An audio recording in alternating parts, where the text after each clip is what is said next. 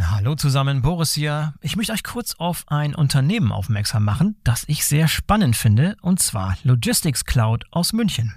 Spannend deshalb, weil Logistics Cloud ein neutrales Datennetzwerk für den Datenaustausch betreibt, das bereits 90 Prozent der weltweit tätigen Logistikunternehmen abdeckt. Und Leute, die die Logistics Cloud verwenden, sagen, man hat sofort das Gefühl, so sieht die transparente Supply Chain der Zukunft aus. Das ist natürlich eine gewagte Aussage, macht aber Sinn, wenn man sich anschaut, wie das Ganze tatsächlich funktioniert. Vereinfacht ausgedrückt kann man sich das so vorstellen, dass beliebig viele Shipper an das System von Logistics Cloud angebunden werden können, um Transportaufträge und Statusmeldungen an ebenso viele verbundene Logistikdienstleister zu übermitteln oder von diesen zu empfangen. Das hat zum Ziel, eine komplette Transparenz der Sendungsströme zu erreichen, wobei jede Sendung von mehreren Versendern zu mehreren Logistikdienstleistern verfolgt werden kann. Außerdem werden beliebig viele IoT-Provider an die Logistics Cloud angeschlossen, um Sendungsdaten mit IoT-Daten anzureichern und diese Rückmeldungen an die IT-Systeme der Kunden weiterzuleiten. Das neutrale Datenaustauschnetz der Logistics Cloud ist modular aufgebaut und somit maximal flexibel. Die Plug-and-Play-Lösungen lassen sich mit universeller Anbindung sowohl in bestehenden Lösungen als auch in neuen Anwendungen einfach einsetzen.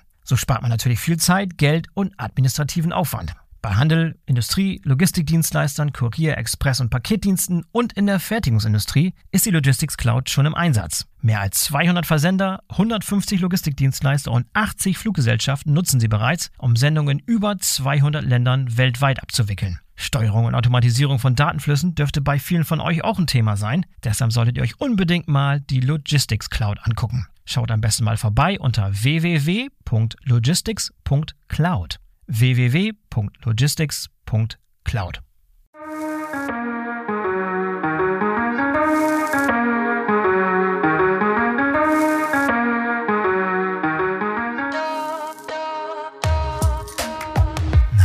Herzlich willkommen zum BVL Podcast. Ich bin euer Host Boris Felgendreher und heute habe ich Tim Schaver zu Gast. Tim ist CEO von DHL Global Forwarding. Die Speditionssparte der DHL Group hat im vergangenen Jahr ein Rekordjahr hingelegt. Doch wie der gesamte Wirtschaftsbereich Logistik steht auch DHL Global Forwarding in den kommenden Jahren vor großen Herausforderungen, die bewältigt werden müssen. Wie das gelingen soll und vieles mehr erfahrt ihr in dieser Folge. Los geht's! Hallo Tim, herzlich willkommen zum BVL-Podcast. Schön, dass du dabei bist. Danke, Boris. Danke für die Einladung. Ich freue mich sehr auf dieses Gespräch. Ich sitze hier in meinem Homeoffice in Hamburg bei einem durchwachsenen Tag und ich sehe gerade wieder Regentropfen an der Scheibe. Also ich freue mich. Ich sehe dieselben Regentropfen. Ich bin gar nicht so weit von dir entfernt. Eigentlich hätten wir das Gespräch auch vor Ort machen sollen. Das sind eigentlich immer die besten Gespräche, aber wir versuchen das Beste draus zu machen aus unserer Remote-Situation heute. Falls es zum zweiten kommt, zum zweiten Gespräch kommt, dann machen wir das so. So machen wir das. Abgemacht, abgemacht. Tim, du bist jetzt seit 2016, also ziemlich genau seit sieben Jahren, der CEO von DHL Global Forwarding.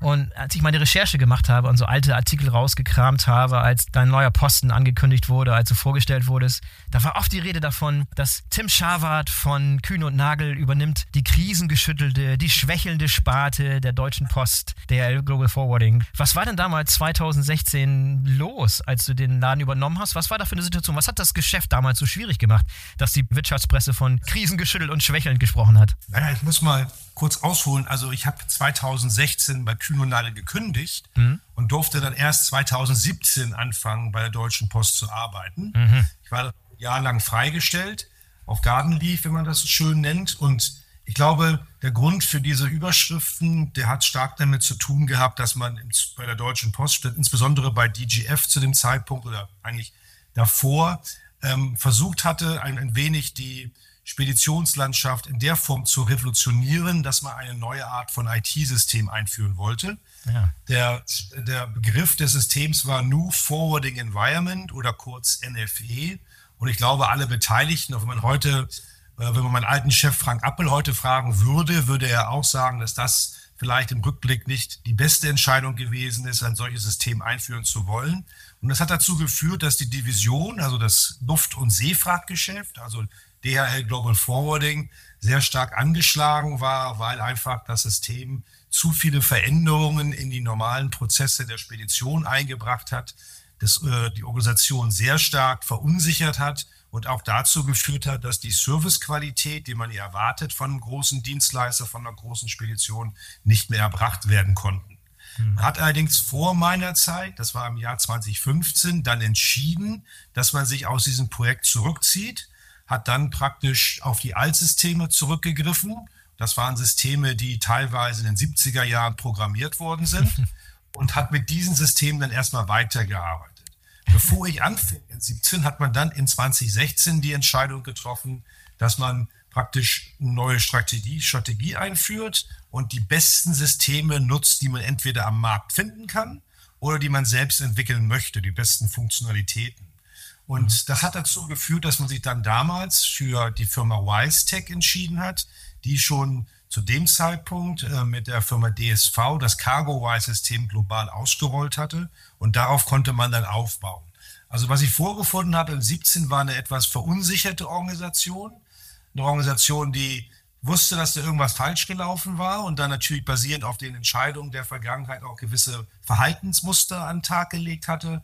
Und es ging praktisch darum, die Mitarbeiter zu motivieren und die Kunden dann wieder zu überzeugen mit dem neuen System, dass die Servicequalität gut ist oder mhm. gut wieder gut werden konnte. Mhm. Das war so ein bisschen das Potpourri, was ich in 2017 da vorgefunden habe. Ich habe immer gerne gesprochen, dass man, dass wir uns ein bisschen zu sehr im Kreis gedreht haben, weil man ja dann, wenn man so in einer Situation ist, auch sehr stark immer auf interne Sachen achtet und weniger sich dann Mühe gibt, über die externen Sachen nachzudenken, über die Kunden nachzudenken und ähnliches aber schon bemerkenswert. Ne? Früher war, waren so IT-Projekte Dinge, die irgendwie unter Fenner liefen, im Hintergrund irgendwie abliefen. Die liefen manchmal gut, manchmal schlecht, das gab es immer schon. Aber so Situationen, wo wirklich ein gescheitertes, in Anführungszeichen, IT-Projekt ein Unternehmen wirklich so in, nicht, nicht Schieflage ist vielleicht auch der falsche Begriff, aber so schon ganz schön beschäftigen wird, das war schon bemerkenswert, auch damals. Ne? Absolut. Und ich glaube ja, wenn man so darüber nachdenkt oder wenn Kunden mich fragen, was unterscheidet Sie oder Ihr, Ihren Bereich oder Ihre Organisation eigentlich von Ihrem Wettbewerber, dann sage ich in der Regel immer zwei Sachen. Ich sage immer, die die Menschen, die dort arbeiten und das System und insbesondere, wie sie das System nutzen. Mhm. In der Spedition, was machen wir? Wir makeln ja in einem vereinfachten Sinne. Und dazu brauchen wir aber IT-Systeme, die uns dabei unterstützen, dieses, dieses Makeln, dieses Disponieren, die Dokumente, die wir erstellen müssen, in so einer Form zu erstellen, dass es eine hohe Qualität für den Kunden hat, also dass alle Daten immer sauber sind zum Beispiel, dass er nachvollziehen kann, wo seine Sendung ist, dass die Abrechnung passt zu der Offerte, die mal erstellt worden ist und ähnliches. Und dass die Menschen mit diesem System umgehen können und so motiviert auch damit arbeiten möchten und wollen, dass sie einfach einen Mehrwert, ein gutes Gefühl, insbesondere ein Vertrauen gegenüber dem Kunden aufbauen. Und deswegen ist so ein System sehr wichtig. Und man kann vielleicht rückwirkend betrachtet sagen, dass das System einfach von der Ansatz vielleicht etwas zu viel wollte, als was, was möglich gewesen ist oder möglich wäre. Mhm. Und dass das natürlich auch dazu führt, wenn so ein System nicht funktioniert oder nicht die Unterstützung findet von den Mitarbeitern, wenn sie da, dass sie mit einer Organisation in Bereiche oder in Situationen reinkommen können, die schon schwierig werden. Ja, wir können auch gleich nochmal ein bisschen auf eure jetzige IT-Infrastruktur und die wichtigen Systeme, auf die ihr euch verlasst, da sprechen. CargoWise hast du eben angesprochen und MyDHLI. Können wir auch gerne mal in Detail drauf eingehen im Laufe des Gesprächs. Aber vielleicht abschließende Frage dazu. Du kamst ja von Kühn und Nagel, das hast du erwähnt. Du hast da das Luftfrachtgeschäft geleitet und kamst dann in eine Situation hier, wo IT so eine übergeordnete Rolle da, zumindest am Anfang gespielt hat. Hattest du damit eigentlich große Erfahrung oder war das auch für dich äh, mehr oder weniger Neuland, so eine Situation davor zu finden? Weil ich weiß, Kühn und Nagel ist bekannt dafür, auch selber eigene Systeme zu entwickeln und auch sehr, sehr clever mit IT umzugehen. Also ich muss sagen, ich habe in meinem Studium hier in Hamburg habe ich mal betriebliche Datenverarbeitung als Schwerpunkt gehabt. Das würde man Wirtschaftsinformatik nennen, aber da ich schon ein bisschen älter bin, hat man das halt damals anders benannt. Und ich habe bei Kühn und Nagel im 92, im Dezember 92 als Programmierer angefangen. Oh wow, okay habe also in meiner, in meiner Karriere, was immer das ist, aber in, meiner, in meinem, in meinem Lebenslauf, in der, im beruflichen Umfeld, habe ich mal angefangen mit Programmierung und habe dann praktisch in, de, in, der Zeit eine ganze Menge auch darüber gelernt und habe immer weiterhin auch die IT begleitet, weil für mich die IT auch in, meinem, in meinen Positionen bei Kühn Nagel, insbesondere in der Luftfahrtfunktion am Ende, aber auch mittendrin, wo ich meine Luftfahrtfunktion in Deutschland und in dem in Zentraleuropa inne hatte, sehr wichtige Bestandteile sind, um einfach eine Organisation zu verändern und auch eine Organisation weiterzubringen. Und zum Schluss war ich auch in der Geschäftsleitung bei Kühnonagel für das System, das äh, Kühnonagel damals am Einführen war, war ich auch verantwortlich, nicht aus der IT-Sicht, sondern aus der Anwendersicht. Also ich hatte immer schon äh, eine Febel dafür, ein Febel dafür und war auch immer schon der Sache sehr nah. Okay, also beste Voraussetzungen. Das ist vielleicht auch einer der Faktoren, warum du jetzt hier sechs Jahre später auf eine sehr erfolgreiche Historie im Konzern zurückblickst. Rückblickend, was waren für dich so die größten Errungenschaften, die größten Erfolge, die du bisher in den sechs Jahren schreiben konntest? Da kommen ja viele Sachen zusammen. Ich glaube, was mich, was mich sehr stolz macht, ist erstmal das DG11, nicht nur DG11, sondern auch der Fred-Bereich, beide zusammen einfach ein einen anderen Stellenwert heute im Konzern haben, als sie vor sechs Jahren hatten. In so einem großen Unternehmen, so einem großen Konzern wie die Deutsche Post, oder heute sagen wir, heute den neuen Namen DHL Group, ist es ja schon so, dass man links und rechts auch guckt, was die anderen Divisionen so machen. Mhm. Und wir waren so ein bisschen das Stiefkind, würde ich mal sagen, insbesondere DGF, also der Freight-Bereich, ähm, unter der Führung von Uwe Brings eigentlich weniger. Der hat sich immer sehr gut und sehr sehr gut entwickelt, auch in den letzten sechs Jahren gut entwickelt. Und Uwe und sein Team machen da einen hervorragenden Job. Aber wir, konnten, wir konnten dann bei uns bei DGF halt nachholen und konnten einfach dieses, den Stellenwert in der Gruppe manifestieren. Was mhm. wichtig ist, sagen wir, für das Selbstbewusstsein der Mitarbeiter, was wichtig ist im Standing und was auch zum Beispiel dann Möglichkeiten erschafft, die man am Anfang nicht bekommen hätte. Und da ist ein gutes Beispiel die Akquisition von Hillebrand ja. 2021. Die hätten wir nicht vorher, dafür hätten wir vor die, die, die, die Mittel nicht freigegeben bekommen. Wir mussten intern auch beweisen, dass wir in der Lage sind, praktisch die schönen PowerPoints, die wir am Anfang immer erstellen bei so, bei, bei so einer Reise, dass wir die auch umsetzen nachher in echte Zahlen, ja, ein echtes Ergebnis, aber auch echte Zufriedenheit, bessere Zufriedenheit der Kunden und auch bessere Zufriedenheit der Mitarbeiter. Und das ist auch ein Punkt, der mich sehr stolz macht, ist, dass wir neben diesem Einbau oder dieser richtigen Positionierung von, von, von DGF sind unsere, Mitar unsere Mitarbeiterbewertung stetig gestiegen, jedes Jahr. Wir haben eine sehr hohe Mitarbeiterzufriedenheit in der Division. Und das erfreut mich fast noch mehr als das Ergebnis, weil ich finde es einfach immer sehr schön, weil man, man, trägt ja eine Verantwortung für sehr viele Menschen. Und wenn man für viele Menschen eine Verantwortung trägt, versucht man ja immer, dass es denen irgendwie gut geht in dem Umfeld, in dem sie sind. Denn nur motivierte Kollegen und Kolleginnen sind ja, sind, ja, sind ja eigentlich der Garant dafür, dass man eine gute Dienstleistung erzeugt, was dann wiederum gute oder bessere Kundenbeziehungen bringt und dadurch wir vielleicht in der Lage auch sind, höhere Raten abzurechnen, um so mehr Geld verdienen zu können. Und das hat mich auch sehr stolz gemacht, das so zu erleben, wie über die Jahre so etwas jedes Jahr mal ein bisschen besser wird. Und es gibt mir persönlich auch ein sehr wohliges Gefühl, welche Niederlassung oder Länderreise in der Interaktion mit den Kollegen dort vor Ort mitzubekommen, wie die auch wirklich stolz werden oder stolz geworden sind und immer stolzer werden über das, was sie in der Lage sind zu erreichen. Mhm. Denn das IT-System ist auch eine Sache, auf die ich sehr stolz bin, das einzuführen. Wir haben das in viereinhalb Jahren geschafft. Also es ist schon sehr schnell gewesen im Vergleich zu dem, wie lange andere Spediteure für so etwas brauchen. Und die Leute re reden einfach davon, wie sie wirklich jetzt mit dem System in der Lage sind, einfach die Kundenbedürfnissen näher zu kommen, auch Sachen zu lösen, frühzeitig zu erkennen, was in den Altsystemen wirklich nicht möglich war, weil diese Altsysteme eher so Richtung Schreibmaschine gingen und weniger wie so ein TMS-System eigentlich arbeiten soll, dass, sie, dass so ein System Transparenz schafft und die Möglichkeit einfach schafft, auch frühzeitig zu erkennen, wenn etwas nicht so funktioniert, wie man sich das vorstellt. Und diese Interaktion mit den Kollegen, das bringt, bringt, ist für mich eine Sache, die unheimlich die mir sehr viel bedeutet. Und dann zu guter Letzt ist es auch so, äh, ich habe mich in der Anfangsphase zwar immer zu Kunden bemüht und man wollte immer zuhören und die Gespräche waren auch in der Anfangsphase nicht so einfach. Und wenn man natürlich weiß, dass man nicht so einfache Gespräche mit Kunden immer geben darf, ist man nicht ganz so motiviert, das zu tun. Wer geht schon gerne zu jemandem, wo er weiß, dass man vielleicht nur Kritik hört. Das hat sich auch sehr stark gebessert. Und ich war jetzt dieses Jahr, weil gerade in der jetzigen Situation, wo wir uns ja bewegen mit der, mit der Weltwirtschaft und mit den Volumina in den, in den Märkten, war es mir auch immer sehr wichtig, eng am Kunden zu sein, viel zuzuhören, Vertrauen zu schaffen. Und da ist es wirklich so, dass sich diese Gespräche irrsinnig verändert haben im positiven Sinne und dass wir einfach jetzt in der Lage sind, auch wirklich der Qualität, die wir liefern, mitzuhalten mit jedem unserer Wettbewerber. Und das war fairerweise vor sechs Jahren nicht der Fall. Ja, und dieser gehobene oder gestiegene Stellenwert, den du gerade ansprichst von Global Forwarding and Freight als Sparte innerhalb des Konzerns, spiegelt sich sogar in den Konzernzahlen wieder. Ne? Ich habe im Jahresbericht 2022 steht, dass ihr irgendwie über 30 Prozent inzwischen des Gesamtkonzernumsatzes gemacht habt. Damit seid ihr so an zweiter Stelle. Ihr wart sogar mal an erster Stelle, also umsatzstärkste Sparte. Ich glaube, während der Zeit, als die Frachtraten besonders hoch waren und das entsprechend zu Buche, zu Buche geschlagen hat. Ja. Gut. Umsatztechnisch waren wir praktisch im letzten Jahr die stärksten ja. mit dem zweitbesten Ergebnis. Aber das ist wirklich, das, das, die Umsätze bei uns sind immer sehr stark getrieben von der Frachtrate, die wir abrechnen zum Kunden und den Volumina. Ja. Und das hat sich natürlich im letzten Jahr auf Dimensionen hochgeschraubt, die wir, ich sag mal, in einem normalen Umfeld erstmal die nächsten Jahre höchstwahrscheinlich nicht sehen werden. Genau, aber das Geschäft hat sich in der Tat dann schon im zweiten, dritten, oder dritten, vierten Quartal spätestens eingetrübt. Man sah schon, in welche Richtung es ging.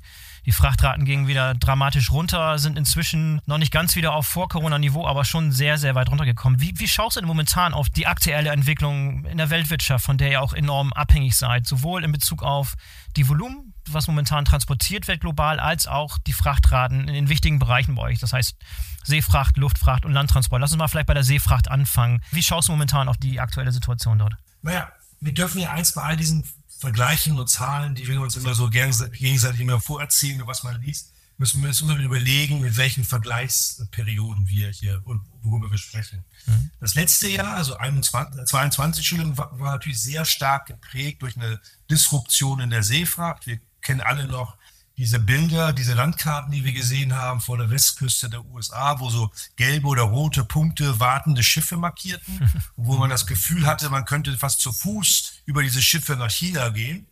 Und das war eine ganz andere Zeit, als wir das heute erleben, wo an den Westhäfen der USA, ich war Anfang Februar oder Anfang März dort, man fast gar kein Schiff sieht, weil es einfach sich so beruhigt hat in der Form, weil das, weil natürlich das letzte Jahr dazu geführt hat, dass wesentlich mehr verschifft worden ist also man musste praktisch um fünf Container in die USA reinzubringen, musste man 10, 20 Container verschiffen, um die reinzubekommen ins Land, damit man die Produkte verkaufen konnte.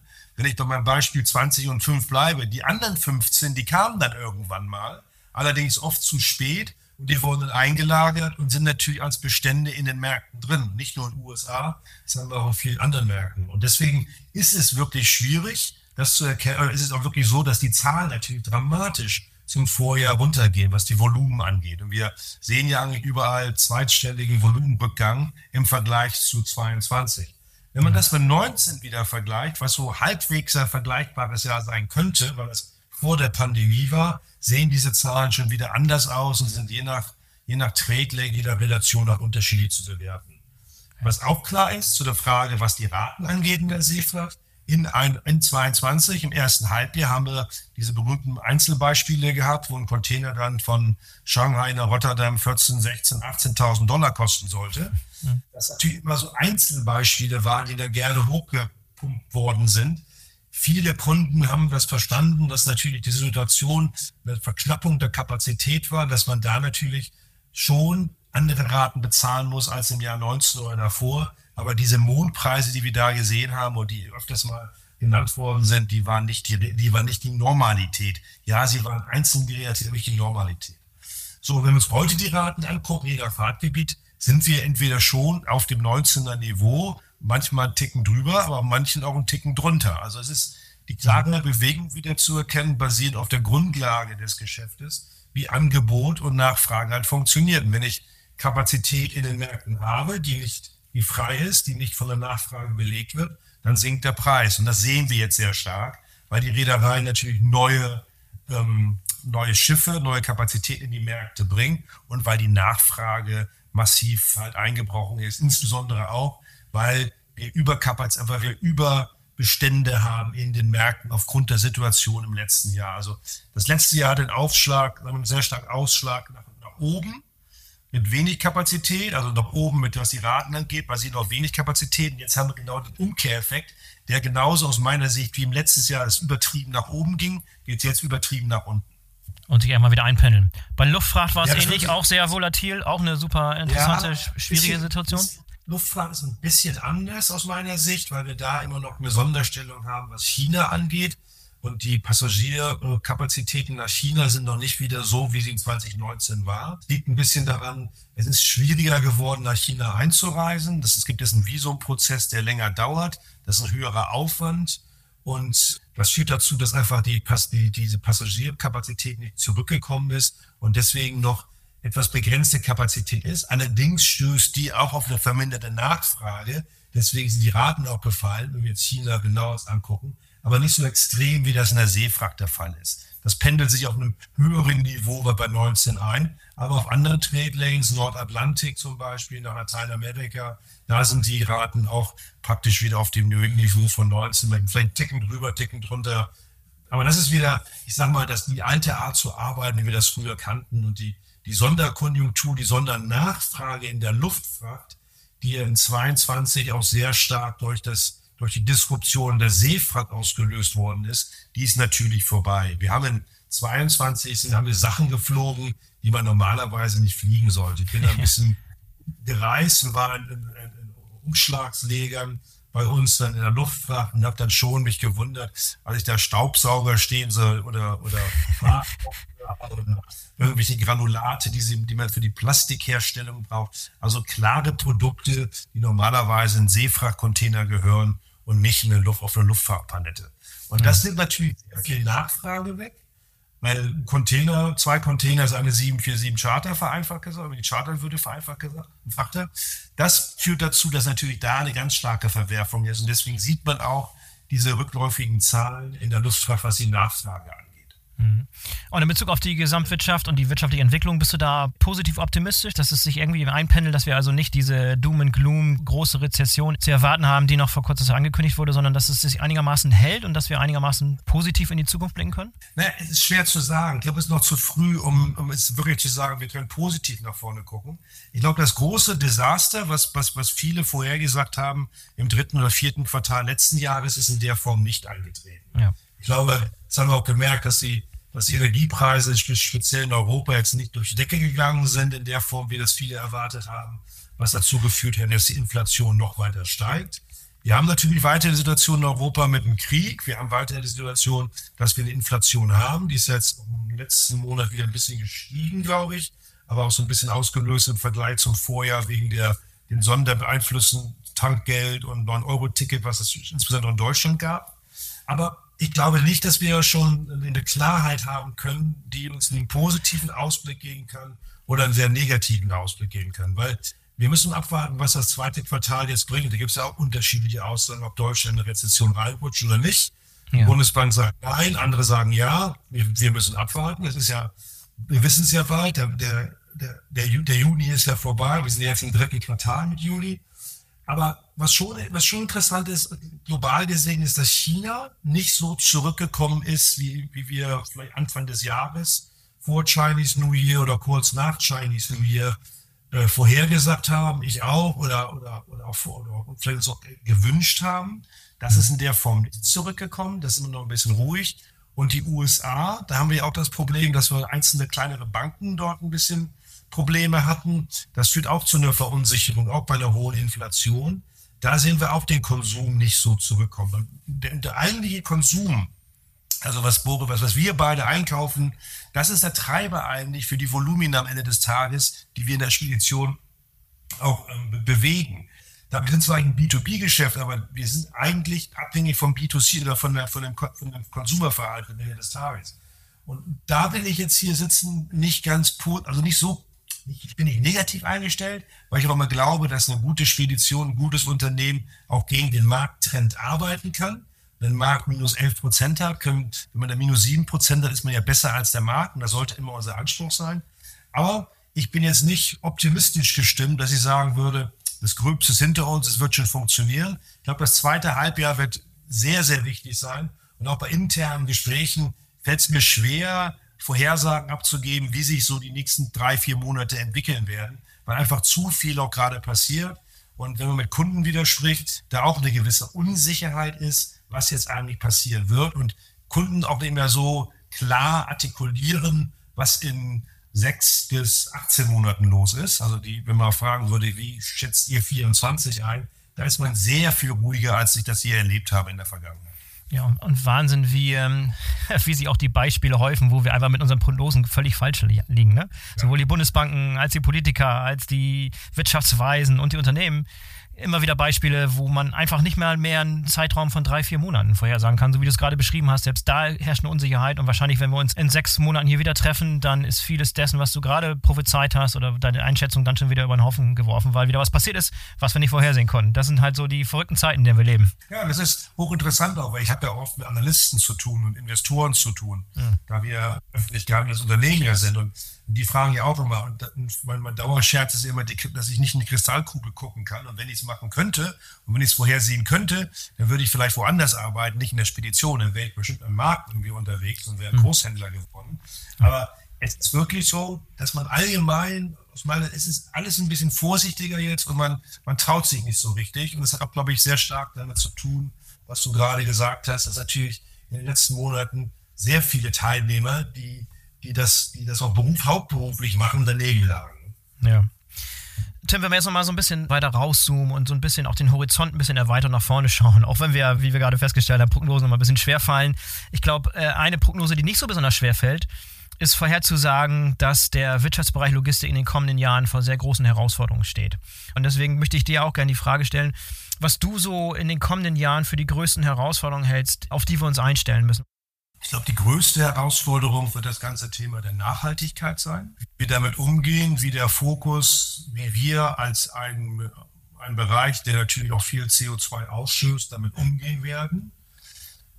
Das wird, glaube ich, ein sehr großes, ein sehr, sehr großes Thema sein.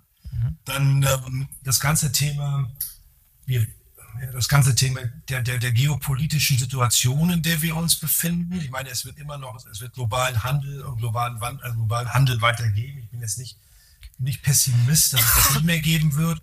Und selbst wenn wir, wenn wir Verschiebungen sehen würden, so gibt es auch viel Diskussion, hat China noch eine Zukunft, wie entwickelt sich das?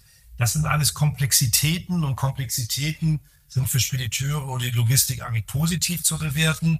Deswegen, da bin ich bange vor, bange in gewissen Art und Weise ist natürlich davor, dass halt gewisse Tendenzen zu erkennen sind, die das manchmal wirklich schwierig machen, solche Sachen auch sauber abzubilden. Also wenn Dokumentation, wenn Verzollungen sich von heute auf morgen verändern, wenn die Listen, wo man was hin verschicken darf und wohin nicht, wenn die weiter komplexer und größer werden, da braucht es schon sehr viel mehr Know-how, was allerdings wieder auch ein positives für internationale Transporte ist, weil man berät ja die Kunden. Ähm, und ich glaube, das dritte große Thema was uns rumtreiben wird, ist das Thema Fachkräfte. Wie kriegen wir, stellen wir sicher, dass dieser tolle Beruf, den Leute ausüben dürfen bei uns und auch bei anderen, dass dieser Beruf seine Attraktivität nicht verliert? Und, wie stellen wir vor allem sicher, ich glaube, das ist eine, Frage, die wir uns selbst stellen müssen in dem Kontext, dass Digitalisierung etwas wird, dass es dem, dem, dem Mitarbeiter der Fachkraft einfacher macht oder es ihm sogar spannender macht, in, den, in, unserem Kontext zu arbeiten, in unserer Branche zu arbeiten und nicht ihn zu jemandem macht, der nur noch von A nach B wie in der Automatisierung oder in, der, in den Fabriken früher nur noch einzelne Schritte machen darf von dem Gesamtprozess, der eigentlich die, die, die Spannung in, in, in, in unserer Branche ist. Mhm. Also ich glaube, die drei Punkte sind so die Themen, also Nachhaltigkeit, geopolitische Änderung und dann halt das Thema Fachkräfte, würde ich mal sagen. Mhm. Wir sitzen und auch vorbereitet sein. Ja, ein Punkt, der häufig auftaucht, wenn ich diese Frage stelle, ist das Thema Digitalisierung und Automatisierung, was ein bisschen verknüpft ist und ein bisschen zusammenhängt mit den anderen beiden Themen, die du gerade genannt hast, aber nennen viele als so ein Thema, was äh, alleinstellungswürdig ist, sozusagen, weil da so viel noch Aufholbedarf ist, da noch so viel Optimierungsbedarf ist und da sich noch so viele Technologien überhaupt nicht wiederfinden in der Logistik, würden viele behaupten. Würdest du das auch teilen, diese Ansicht, dass die Digitalisierung, Automatisierung so als Oberthema nochmal eine große Herausforderung sein wird für die Logistik? Ja, das ist eine Herausforderung, aber das ist immer, das ist für mich so eine dauerhafte Herausforderung, die immer ja. schon da gewesen ist, weil ich entsinne mich noch an die, meine Anfangszeiten. Da ging es auch darum, dass neue Systeme entwickelt werden sollten. Und die im Vergleich zu den vorherigen Systemen waren auch eine Verbesserung. Und wenn das dann die Digitalisierung ist, dann passt das da rein. Man muss sich ja immer fragen, was man, wenn man so einen Begriff nennt, man eigentlich damit erreichen möchte. Ja. Ich sprach ja davon, dass, dass, dass halt gerade die IT in der Digitalisierung genommen zu beim Thema Fachkräfte sehr wichtig ist. Natürlich ist das Thema auch sehr wichtig, beim, beim Thema geopolitische Veränderung und bei der Nachhaltigkeit auch, weil nur wenn ich in der Lage bin, transparent nachzuvollziehen, welche ähm, In-Setting-Prozesse ich genutzt habe in der Luft- und Seefracht oder welche Sendungen über nachhaltige Aviation oder Marine Fuels abgeflogen oder verschifft worden sind und das so sauber darstellen kann, dass das dann nachher würdig ist, dass auch ein Kunde deswegen eine, also eine Gutschrift bekommt, eine CO2-Gutschrift bekommt. Dazu brauche ich auch ein funktionierende IT-Umfeld, das durch die Digitalisierung praktisch ja enabled wird, wenn man das schon auf Neudeutsch sagen kann. Deswegen ja. ist das für mich so ein, so ein, so ein, so ein, so ein, Themen, so ein Themenkomplex, der überall drin ist und der eine Grundvoraussetzung für uns ist. Wenn wir das nicht beherrschen, egal wo wir sind, wenn wir da ein echtes Thema sehen in unserem Unternehmen, dann haben wir ein Problem, weil wir nicht in der Lage sein werden, zukünftig uns auf die anderen drei Themen, die ich gerade genannt habe, auszurichten oder diese, äh, diese dann besser, besser in den Griff zu bekommen oder besser zu lösen. Und ja. da gibt es ja sehr, sehr, sehr viele, ohne das funktionierende TMS-System, worüber ich eingangs sprach, wären wir nicht in der Lage, Nachhaltigkeit abzubilden, und wenn wir nicht in der Lage, die, die Fachkräfte an uns zu binden und die ganzen geopolitischen Herausforderungen, wenn man nicht eine zentrale Stelle hat, wo man praktisch alle Sendungen überbrücken, überprüfen kann und wenn man dann feststellt, weil jemand möchte was aus irgendeinem Grund nach Nordkorea schicken, was ja nicht erlaubt ist, wenn man das nicht zentral steuert, dann ist das ein Thema, wenn man das dezentral, dezentral führen möchte. Und die Qualität wird einfach durch Digitalisierung wesentlich besser. Und dann gibt es ja viele, viele Schlagworte, die dem Kontext immer genannt werden. Und ganz viele von den Schlagworten werden benutzt. Manche von den Schlagworten verschwinden wieder, weil die nicht so spannend waren oder vielleicht so komplex sind oder nur gewisse, An gewisse Anforderungen haben in gewissen Bereichen.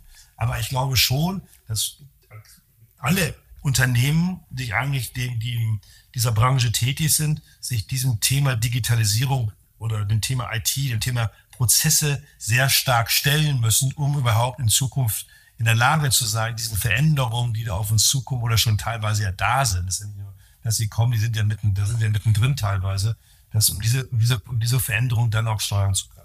Ja, Tim, dann lass uns doch mal in die verschiedenen Gebiete, die wir gerade angesprochen haben, eintauchen, um zu verstehen, was ihr für Strategien entwickelt habt, um in diesen einzelnen Bereichen tatsächlich mit diesen Herausforderungen klarzukommen. Lass uns mal mit dem Thema Klimawandel und Nachhaltigkeit anfangen das stelle ich mir bei euch als eine sehr, sehr große Herausforderung vor, weil ihr ja den Großteil eurer Transporte nicht selber durchführt. Das heißt, ihr managt Transporte im Auftrag eurer Kunden, aber ihr habt keine eigenen Flotten im großen Stil. Ihr seid Asset Light, das heißt, ihr habt einen begrenzten Einfluss darauf, mit welchen Kraftstoffen die Schiffe betrieben werden, beziehungsweise die Flugzeuge fliegen und so weiter und so fort. Deswegen gib uns vielleicht mal einen Überblick, wie ihr an die Sache rangeht und was für Stellhebel ihr jetzt schon entwickelt habt, die gut funktionieren, die vielleicht auch nachahmenswert sind. Vielleicht erstmal so den Überblick Klimawandel, Nachhaltigkeit, wie ernst ihr das Thema nimmt und wie ihr auf die Sache schaut. Wir haben, ich glaube, es war 2016 auf der Hauptversammlung, ähm, hat Frank Appel damals das Ziel Net Zero vorgestellt bis zum Jahre 2050 für die Gruppe. Das war in 2016. Mhm. Und das war interessant, weil wir einer der ersten waren, die das damals gesagt haben. Das war alles vor Science-Based Target, Pariser Abkommen und wie die ersten Schlagworte da heißen. Mhm. Und wir haben schon länger ähm, auch viele Sachen in Unternehmen gemacht. Es wurde schon sehr früh erkannt, dass das ein Thema ist, mit dem wir uns stellen müssen.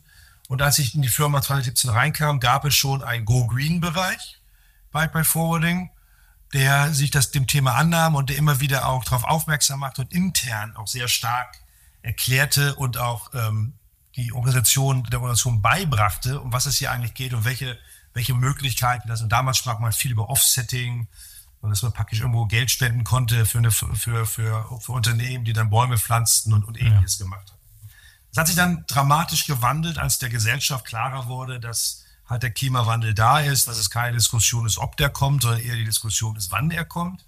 Und das hat dazu geführt, dass wir dann in 2020 praktisch uns als Gruppe überlegt haben, wie wir eigentlich dieses Ziel von bis 50 erreichen wollen und dass wir nicht nur sagen, ja, irgendwann kommt es da zwischen 45 und 50, sondern dass wir halt gesagt haben, überprüfen alles nochmal, was wir heute wissen und entwickeln eine sogenannte Roadmap bis 2030.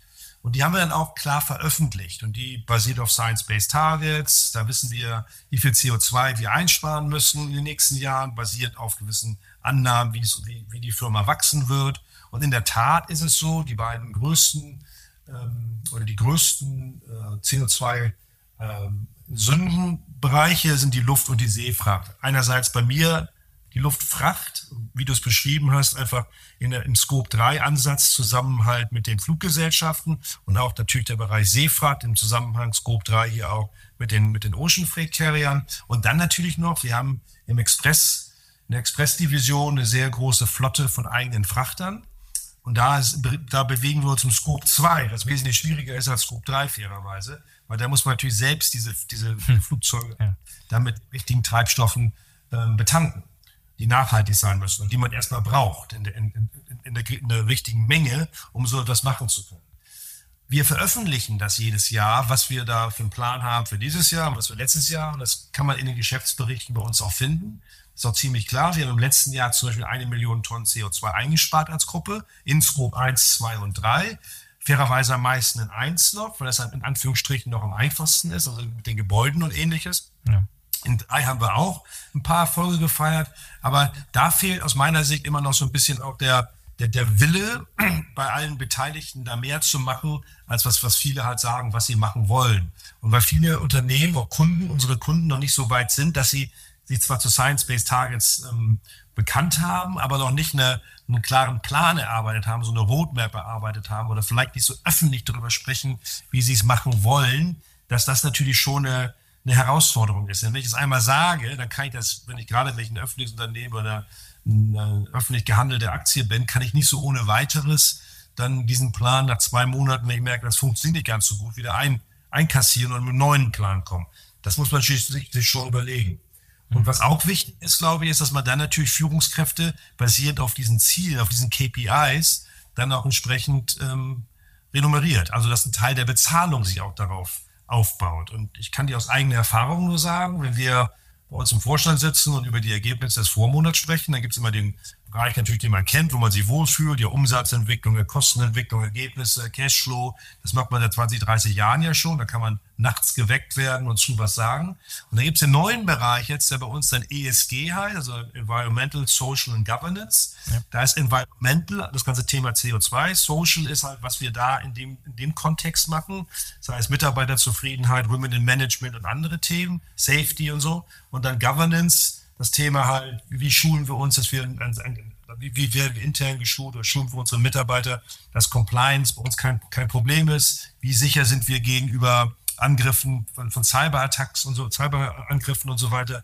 Die Sachen spielen zusammen. Und da merke ich auch in der Diskussion, da ist es für alle so ein bisschen Neuland auch. Und ich glaube, das ist auch wichtig zu erkennen, dass das natürlich auch für wenn man lange im Geschäft ist, etwas ist, was, was neu ist, aber was, was eine Wichtigkeit bekommt. Man muss diese Wichtigkeit dann einmal durch Unternehmen durchtransferieren. Das führt dann dazu, dass mehr und mehr darüber gesprochen wird und das führt dazu, dass diese große Anzahl von Mitarbeitern, die wir hier haben, solche Themen auch gegenüber ihren Kunden anspricht. Und das führt dazu, dass diese, dass ein, ein Erwachen da ist, dass die Kundschaft immer mehr sich Gedanken darüber macht. Wir haben jetzt auch im April diesen Jahres in Valencia einen großen große Kundenveranstaltung gemacht mit dem Thema Nachhaltigkeit. Sustainability Conference war das in Valencia. Da kamen über 800 Kunden hin. Mhm. Und das, das Ergebnis der, der Konferenz war eigentlich, ja, wir wollen, wir machen, wir werden, wir, also ja, wir wollen, ja, wir werden, das war so ein bisschen, aber das Pro Problem manchmal ist nur das, das Jetzt-Machens, ist manchmal so ein bisschen das Problem noch. Und da gibt es viele Gründe, die auch im Weg stehen. Also ein großer Grund ist, sag ich mal, dies, das ganze Reporting. Wie stelle ich sicher, dass wenn ich zwei Sendungen mit, mit, ähm, mit ähm, nachhaltigen Aviation Fuel mache, dass die auch so reportet werden vom Spediteur rein zu dem Endkunden, dass der dann praktisch diese Carbon Credits dafür äh, bekommt. Mhm. Wie stelle ich sicher, dass das sauber und einfach funktioniert? Da gibt es noch keine richtige, übergreifende äh, so ein, Rahmen, so ein Rahmenframework in der Form, dass das sauber abbildet. Das fehlt leider alles noch in der Form fehlt es noch, dass es einfach wird, dass da sehr viel Probleme entstehen, wenn man dann in Einzelgespräch mit Kunden sitzt, um das dann zu klären mit den Box von, von beiden Seiten hohe Aufwände. Aber ich glaube, das wird sich über Zeit verbessern, wenn das so, so ein bisschen einarbeitet, ein, so ein bisschen zusammenführt und so, so, so ein bisschen sich synchronisiert. Mhm. Das andere Thema, was wir, glaube ich, einigermaßen gut im Griff haben, ist das Thema, das Thema, dass man genug nachhaltigen Aviation und Marine Fuel erstmal bekommt. Ja. Den muss man ja einkaufen. Da muss man eine Vorleistung treten. Man muss ja Verträge machen auf Scope 3 mit den Fluggesellschaften und auf Scope 2 halt mit den Herstellern. Und mit diesen Verträgen muss man sich halt auch verpflichten, dass man gewisse Mengen abnimmt. Denn nur wenn wir die Nachfrage erhöhen, wird auch mehr von diesen nachhaltigen Marine Fuels und Aviation Fuels auch hergestellt. Deswegen, das ist ein Prozess, in dem wir uns gerade sind. Wir ich muss sagen, mit vielen Gesprächen, die ich führe, merkt man ganz klar im Vergleich von vor zwei Jahren, dass sich da eine ganze Menge getan hat. Aber es fehlt aus meiner Sicht noch dieser richtige Push, dass man dann mal sagt, jawohl, und jetzt egal, was das kostet, mal vereinfacht gesagt, wir finden da einen Weg, um das umzusetzen. Wir finden da einen Weg, um saubere und größere Sachen hinzubekommen. Und das ist, glaube ich, auch ein normaler Prozess. Und ich glaube, das wird einfach in den nächsten, in den nächsten Jahren besser werden. Aber da sind wir noch sehr stark am Anfang. Ja, hatte ich mir jetzt erhofft, dass du sagst, ja, dass äh, die Kunden üben schon einen gewissen Druck auf uns auf. Die kommen aktiv auf uns zu, die wollen ja. aktiv was gestalten, dass da noch wesentlich mehr Zug drin ist und ihr nicht äh, ja, belehren müsst oder auf Konferenzen darauf hinweisen müsst, wie wichtig diese Themen sind. Ja, das glaube ich schon. Der Zug ist schon, ich glaube, jetzt der Zug ist schon da und es ist auch da, das alles verstehen. Das ist da. Das Problem ist, wie so oft, ne, schöne, schöne Folien, aber es dann umzusetzen, es zu machen. Ja. Das ist der Okay. Wir, wir, sagen immer gerne dann, time to act is now. Ne? Also, dass wir jetzt was machen müssen und nicht nochmal warten müssen, bis ein Budget da ist oder vielleicht im nächsten Jahr, weil vielleicht sinkt dann nochmal ein bisschen der, der, der, Preis für die nachhaltigen Aviation Fuels, weil das ist natürlich auch eine Preis, eine Kostengeschichte, die dahinter hängt. Ne? Ja, genau, das ist das, was mich ein bisschen ärgert, dass häufig Firmen über so kleine Pilotprojekte pressetechnisch entsprechend ausschlachten, wie toll genau. und wie innovativ dieser Ansatz ist. Und dann rechnet man sich das mal aus, wie viel so ein Aviation Fuel als Beispiel, und es gibt viele andere Beispiele, dann wirklich kostet, dann ist das noch meilenweit und Jahre entfernt von der tatsächlichen Anwendung. Aber man hat schon mal eine Pressemitteilung rausgeben können, dass man jetzt beim Sustainable Aviation Fuels Thema gemeinsam mit Firma X zusammenarbeitet. Das ist immer so ein bisschen frustrierend. Ja. Und, und, nur mal ganz, ganz kurz noch, noch einen anderen wichtigen Punkt da reinzubringen, warum wir uns auch so die Mühe gemacht haben, diese Strategie zu, diese Roadmap zu entwickeln. Wir haben auch eigentlich einen wahnsinnigen Druck von unseren Mitarbeitern bekommen. Mhm. Denn da kam in vielen, wir machen einmal im Jahr so eine Mitarbeiterbefragung, äh, die auch Teil des S, davon bei ESD Teil des S's ist. Und da setzen wir uns sehr hohe Ziele, um jedes Jahr mal ein bisschen besser zu werden oder über, über einen gewissen Benchmark zu sein. Und da kam sehr oft die Frage, was machen wir eigentlich als DHL? um sicherzustellen, dass ähm, weniger, Treibhaus, weniger Treibhausgase emittiert werden. Und das war für uns auch mit ein Grund, diesen Weg zu gehen, weil wir auch gemerkt haben, dass dieser Druck intern immer weiter, immer weiter wächst und stärker wird. Und wir glauben auch, wenn man das halt sauber kommuniziert und sauber aufzeigt und auch nachhaltig dann Sachen umsetzt und tut, dass es das helfen wird, den Fachkräftemängel ein bisschen zu beeinflussen. Mhm. Dass wir dadurch dann in der Lage sind, Talente vielleicht einfacher zu bekommen, als wenn man sowas nicht so prominent machen würde. Ja, aber machen wir uns nichts vor. Ich glaube, der große Treiber ist eigentlich auch Gesetzgebung, Regulierung, CO2-Besteuerung, alles, was da noch so kommt. Ich glaube, das ist letztlich auch das, was, was die Leute motiviert, da jetzt tätig zu werden, bevor es dann irgendwann teuer wird. Ne? Ja, gut, das wird auch kommen. Ich, aber ich glaube, dass wenn man jetzt mehr machen würde, wird das weniger regulierend kommen, als es, als es jetzt aussieht, dass es kommen könnte. Natürlich wird eine CO2-Bepreisung, die ist ja auch richtig, wenn man darüber nachdenkt, helfen, das mehr und stärker umzusetzen, diese Wege dann zu finden, dass man halt nachhaltige Treibstoffe nutzt. Aber, fairer, aber fairerweise ist es auch so, dass, ähm, dass zu starke Regulierung auch nicht das ist, was jeder möchte. Deswegen wäre es schon wichtig, jetzt mehr zu machen, um einfach auch, auch klarzustellen, dass die dass die Politik erkennt, dass da eine Menge mehr gemacht wird, als was man vielleicht machen müsste. Und das wäre immer hilfreich. Das ist eine andere Situation, kann man auch anders mit Politikern über so ein Thema reden, als wir es heute fairerweise können. Mhm. Ich möchte jetzt vielleicht als nächstes so ein bisschen so die Brücke schlagen zu dem Thema Digitalisierung und Automatisierung. Das, wir haben ja vorhin schon angedeutet, dass sich diese Felder so sehr, sehr stark überlappen. Und mich würde da interessieren, also viele der Probleme, die wir gerade aufgezeigt haben, können theoretisch in der Zukunft über neue Technologien und Innovationen gelöst werden, die heute noch nicht am Markt sind. Und da wird wahrscheinlich viel, viel an euch rangetragen. Ihr macht wahrscheinlich auch sehr, sehr viel Eigeninnovation, Eigenforschung in Technologien und so weiter. Wie ist da euer Ansatz in Bezug auf das Verhältnis hinzukriegen, was ihr selber entwickelt an neuen Innovationen, beziehungsweise was ihr euch an Innovationen von außen einholt? Und da auch das Stichwort Startups. Wie weit ist eure Zusammenarbeit mit Startups beispielsweise ausgereift und inwiefern bedient ihr euch der Brainpower und der Kreativität von kleinen Ihr seid der größte Player am Markt. und die Frage ist, inwieweit äh, hört ihr auch auf kleine Startups und macht mit denen gemeinsame Projekte? Wie offen seid ihr für Zusammenarbeit mit kleinen Startups, mit innovativen Ideen?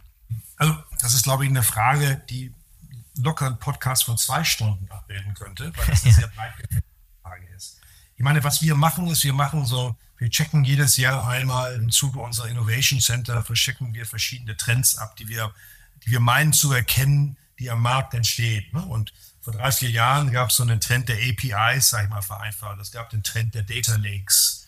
Ja. Und die, wir haben dann festgestellt, dass sie diese Trends verstärken und haben dann selbst angefangen, dazu zu forschen, in der Form, dass wir Kompetenzcenter aufgebaut haben, äh, in der Zentrale in Bonn, die sich diesem Thema widmen sollen. So haben wir jetzt so etwas ähnliches auch für ChatGPT, also für Artificial Intelligence. Wir, hatten so, wir haben sowas für Blockchain und eigentlich all die Schlagworte, die man so im Kontext der Innovation im IT-Digitalisierungsumfeld hat. Und wir haben in dem Kontext, weil wir diese Experten dort haben, natürlich auch regen Austausch mit Startups, die sich in diesen Bereichen bewegen und arbeiten zusammen. Teilweise haben wir auch haben wir, haben wir auch so einen starken Austausch gehabt. Und manchen Startups sind wir beteiligt, an anderen nicht. Das ist ein, ein sehr starkes Hin und Her, sage ich mal, im positiven Sinne, wo es sinnvoll, wo es uns sinnvoll erscheint oder nicht. Und was man auch sieht, ist, dass gewisse dieser Trends sich so ein bisschen leer laufen dann oder halt nur nur die Anwendung nur in gewissen Bereichen sehr viel Sinn zu scheinen macht und anderen Bereichen halt weniger. Oder manche halt immer stärker werden und dann das aufgelöst wird, weil es dann weil diese Kompetenzcenter aufgelöst werden, weil dann alle Divisionen eigene Kompetenz aufgebaut haben in diesem Bereich. Das API zum Beispiel zu benennen, weil heutzutage sind wir nicht in der Lage, mit Kunden schnell zu kommunizieren. Wir wollen ja auch mit denen einfach kommunizieren. Dazu muss man ein Set von APIs haben, die beide Seiten gut bedienen können um mal, um mal vereinfacht Daten austauschen zu können. Mhm. Und das sind sehr wichtige Aspekte bei uns und die, noch, die werden noch sehr stark vorangetrieben. Das ist der Vorteil der großen Firmen auch, weil man natürlich unterschiedlichste Anwendungen hat. Nicht? Also Algorithmen, was man früher ja gebastelt hat, heute heißen die ja eher Artificial Intelligence, aber früher mal so Algorithmen, die zum Beispiel dem Postboten oder dem, dem Paketzusteller geholfen haben, dass er den kürzesten Weg gehen kann, basierend auf den Briefen und Paketen, die er in seinem Fahrzeug hatte, die gibt es schon lange bei uns. Aber der, der Know-how, der da aufgebaut worden ist, den finden wir jetzt teilweise in Applikationen wieder, die wir zum Beispiel in MyDHI haben, wo wir die, ähm, die in der, in der Seefracht, die ETAs der, der Reedereien neu berechnen, nicht basierend auf den Daten, die uns die Reedereien geben, sondern basierend auf den historischen, auf der historischen Performance der Reedereien. Und diese Zusammenarbeiten dieses Zusammenarbeiten mit den Kompetenzzentren, mit den einzelnen Divisionen, ist, glaube ich, bei uns eine sehr große Stärke und hilft uns auch, eigentlich gewisse Sachen schneller zu entwickeln, als andere das vielleicht haben, weil wir einfach so viele Anwendungsgebiete haben. Das ganze Thema Robotics ist bei unseren Kollegen bei Supply Chain riesig. Die arbeiten da schon mit sehr vielen verschiedenen Startups und Firmen auch zusammen, die Roboter haben, die entweder ähm, Inventurzählungen machen in, in Legern oder sogar genutzt werden, um um Pick und Pack zu machen und ähnliches. Also da gibt es sehr, sehr, sehr viele Anwendungen und das ist etwas, was bei uns im Konzern sehr stark getrieben worden ist. Hat auch, glaube ich, viel damit zu tun, dass Frank Appel von der Ausbildung her ein Wissenschaftler ist. Der ist ja Chemiker. Von dem, was er mal gelernt hat, hat er in Neurobiologie promoviert. Und das hilft natürlich auch unserer Kultur eines Unternehmens, dass man sich solche Sachen stellt und solche Fragestellungen auch sehr tief äh, bearbeitet und auch Ressourcen und Geld natürlich bekommt, um sowas zu tun.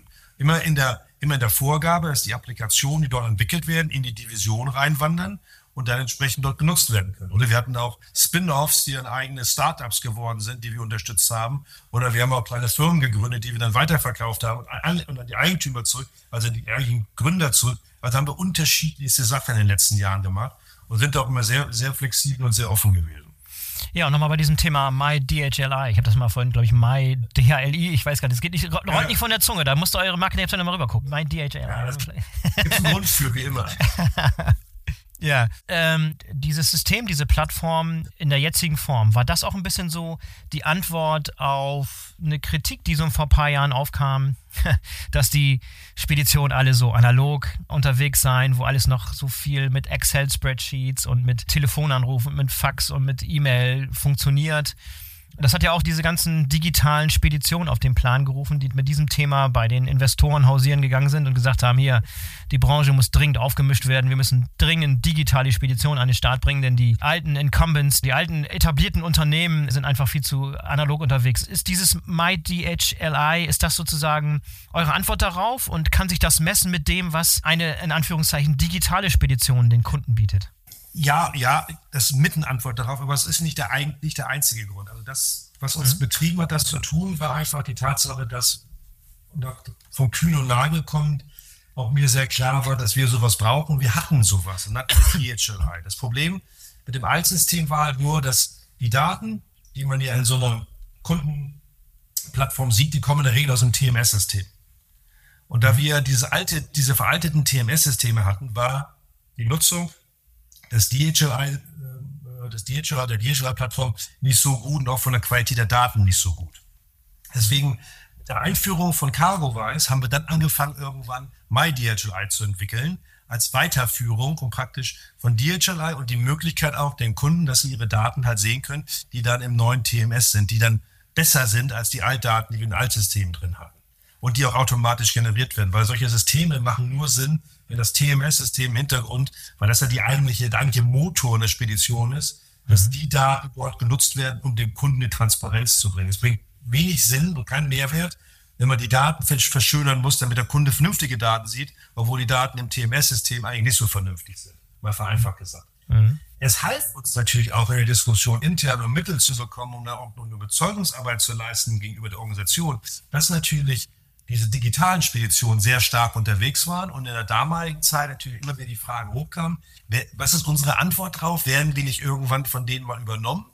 Und da kann ich es auch hilfreich war. Und ich, ich lasse auch kein schlechtes Haar in digitalen Speditionen, weil ich finde, was da geleistet worden ist in einzelnen Bereichen, ist schon erstaunlich, wie viel Geld da eingesammelt worden ist, was für Organisationen dort aufgebaut worden sind und was das auch für einen Schub gebracht hat für die alteingesessenen Spediteure. Denn eigentlich haben ja alle, DSV, Kühne, Schenker und wir, an Lösungen gearbeitet, die uns ein bisschen rein, die uns ein bisschen näher ranbringen. Ich glaube, wir hatten einen kleinen Vorteil, weil wir ja gerade in dieser Transformation von diesem uralt TMS-System zu einem modernen TMS-System waren, dass wir dann eigentlich auch MyDHI so konzipieren konnten, dass wir da keine Altlasten hatten von Altsystemen davor. Das ist also praktisch eine nagelneue Plattform, die mit dem mit dem Ausrollung von, von CargoWise angeb angebunden worden ist. Und die macht das System etwas moderner und gibt dem System auch andere Features, die die anderen nicht haben zum Beispiel. Und auf die Frage der Vergleichbarkeit. Das ist eine Frage, die wir uns immer gestellt haben. Und wir haben auch mit einer Beratungsfirma zusammen das mal geprüft, um auch neutrale Meinungen zu bekommen. Weil wenn ich prüfen lasse, wie gut mein DHLI ist, ist, ist immer die Gefahr, zu gut sehe halt. Ne? Ja. Deswegen haben wir das in der Beratungsfirma gemacht. Und was wir dort lernen konnten, ist, dass wir in vielen Bereichen also marktführend sind, was wir da anbieten. Und dass wir wesentlich besser sind als das Altsystem, was ja auch wichtig war für die, für die interne Begründung, aber es gibt einen Bereich, wo wir wesentlich schwächer sind. Und das ist der Bereich der Interaktion mit dem System. Also wenn man in MyDHL eine Beschwerde hat, dann muss man einen Telefonhörer heute noch an, an, die Hand nehmen und den Sachbearbeiter anrufen in der Niederlassung. man die Plattform das machen. Und mhm. da arbeiten wir jetzt dran, da aufzuholen.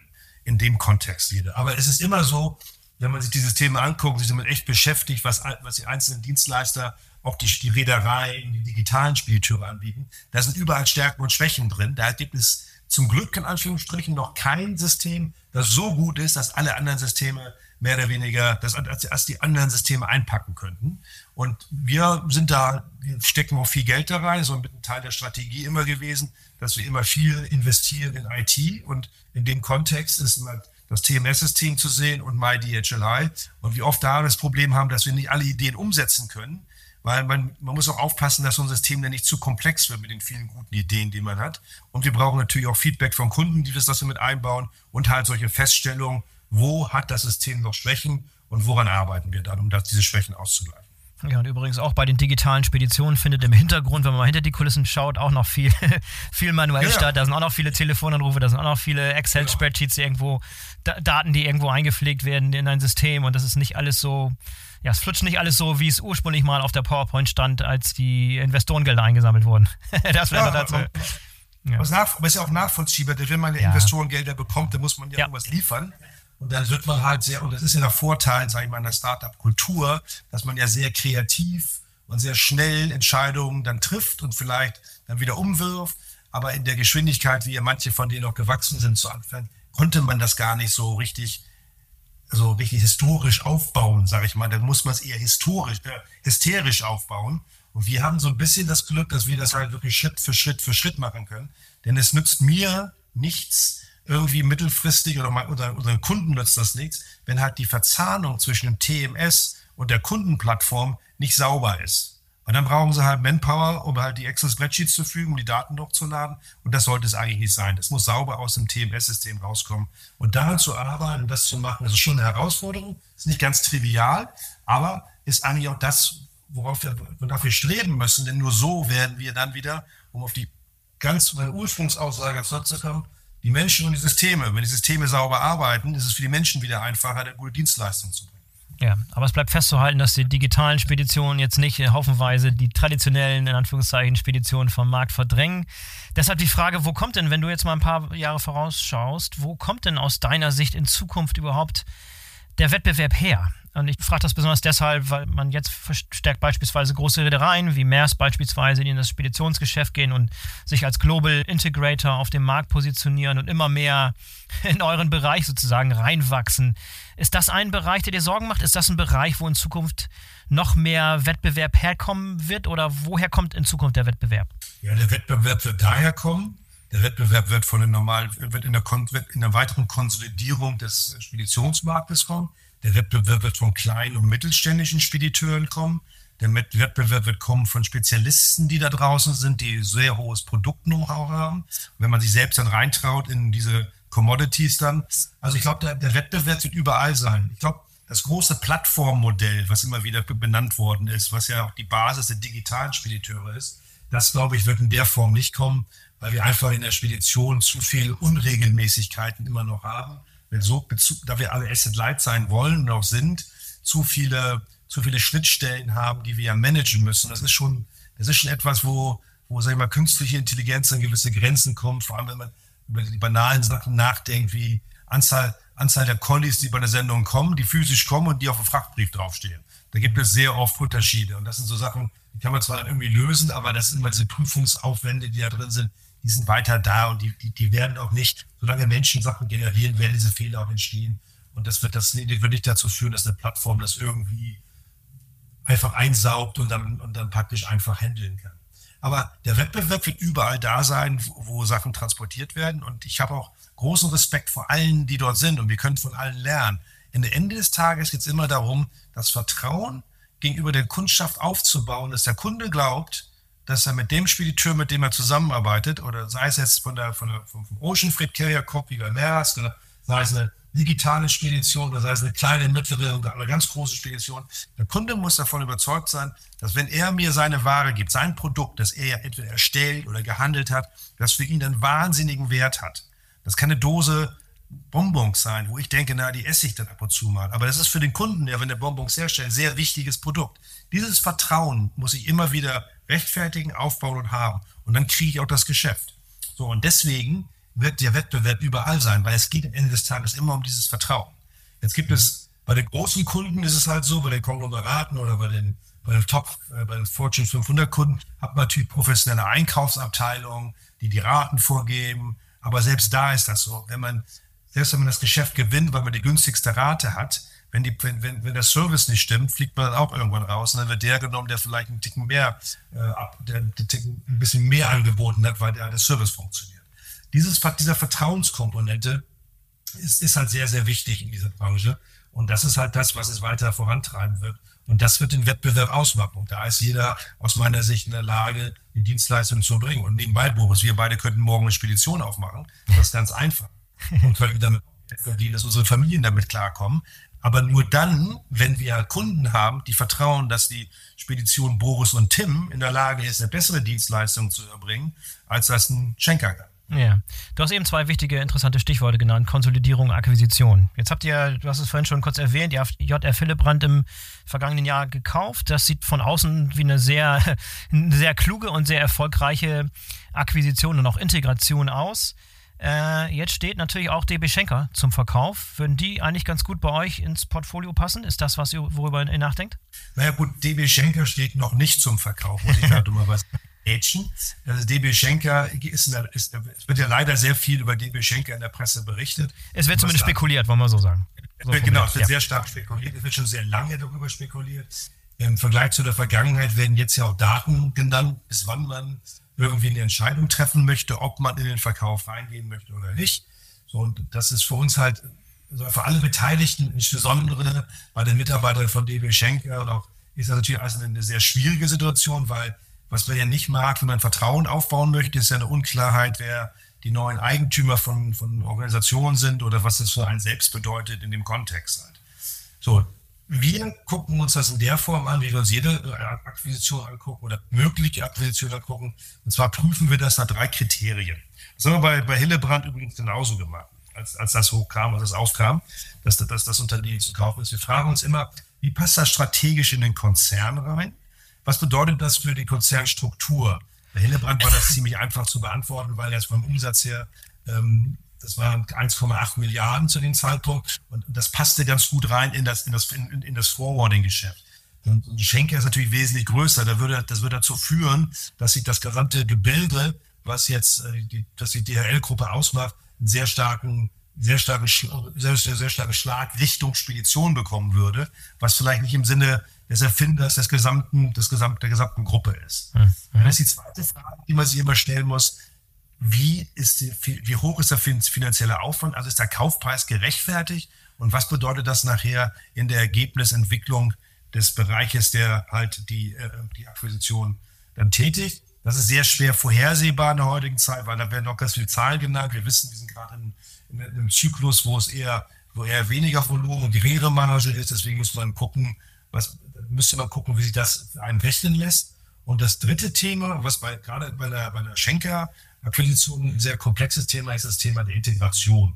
Wie möchte man denn so ein Unternehmen integrieren? Und egal, wo man ja in der Welt umherreist, findet man in der Regel immer an den Flughäfen und Häfen und in den Ecken, wo Speditionen sind, drei oder vier oder fünf der großen. Und dann kann man sich natürlich vorstellen, mit ein bisschen Fantasie, was das bedeuten würde, wenn ein DHL, Kühn und Nagel oder ein DSV und DB Schenker kaufen würde. Das wäre schon eine ziemlich schwierige Integration. Und das müssen wir auch bewerten in so einem Kontext. Aber das kann man alles immer erst sauber bewerten, wenn eine Firma wirklich auf dem Markt ist. Und in den Unterlagen, in diesen Verkaufsunterlagen werden die auch oft beschrieben, was sich eine Firma dann vorstellt, wie sie verkauft werden möchte. Und danach kann man das eigentlich nur bewerten und beurteilen. Mhm. Aber es wird auf jeden Fall eine Dynamik in die gesamte Branche bringen, ne? Dass selbst wenn, wenn, wenn einer eurer Mitbewerber dann letztlich den Kauf tätigt, dann entstehen gewisse Dynamiken, die dann auch die Vorbereitung auf unsere nächste Podcast-Folge sind. wenn der Verkauf dann tatsächlich stattfinden sollte und dann tatsächlich stattgefunden hat, dann können wir uns mal, genau mal gemeinsam ja. darüber unterhalten, wie die Integration bei euch funktioniert, beziehungsweise wie ihr mit dem Verkauf an den Wettbewerb dann umgeht. Aber es kann ja auch ohne weiteres, kann ja ohne weiteres sein, dass es gar kein Spediteur kauft, sondern es kann ja auch, kann ja auch Gebilde sein.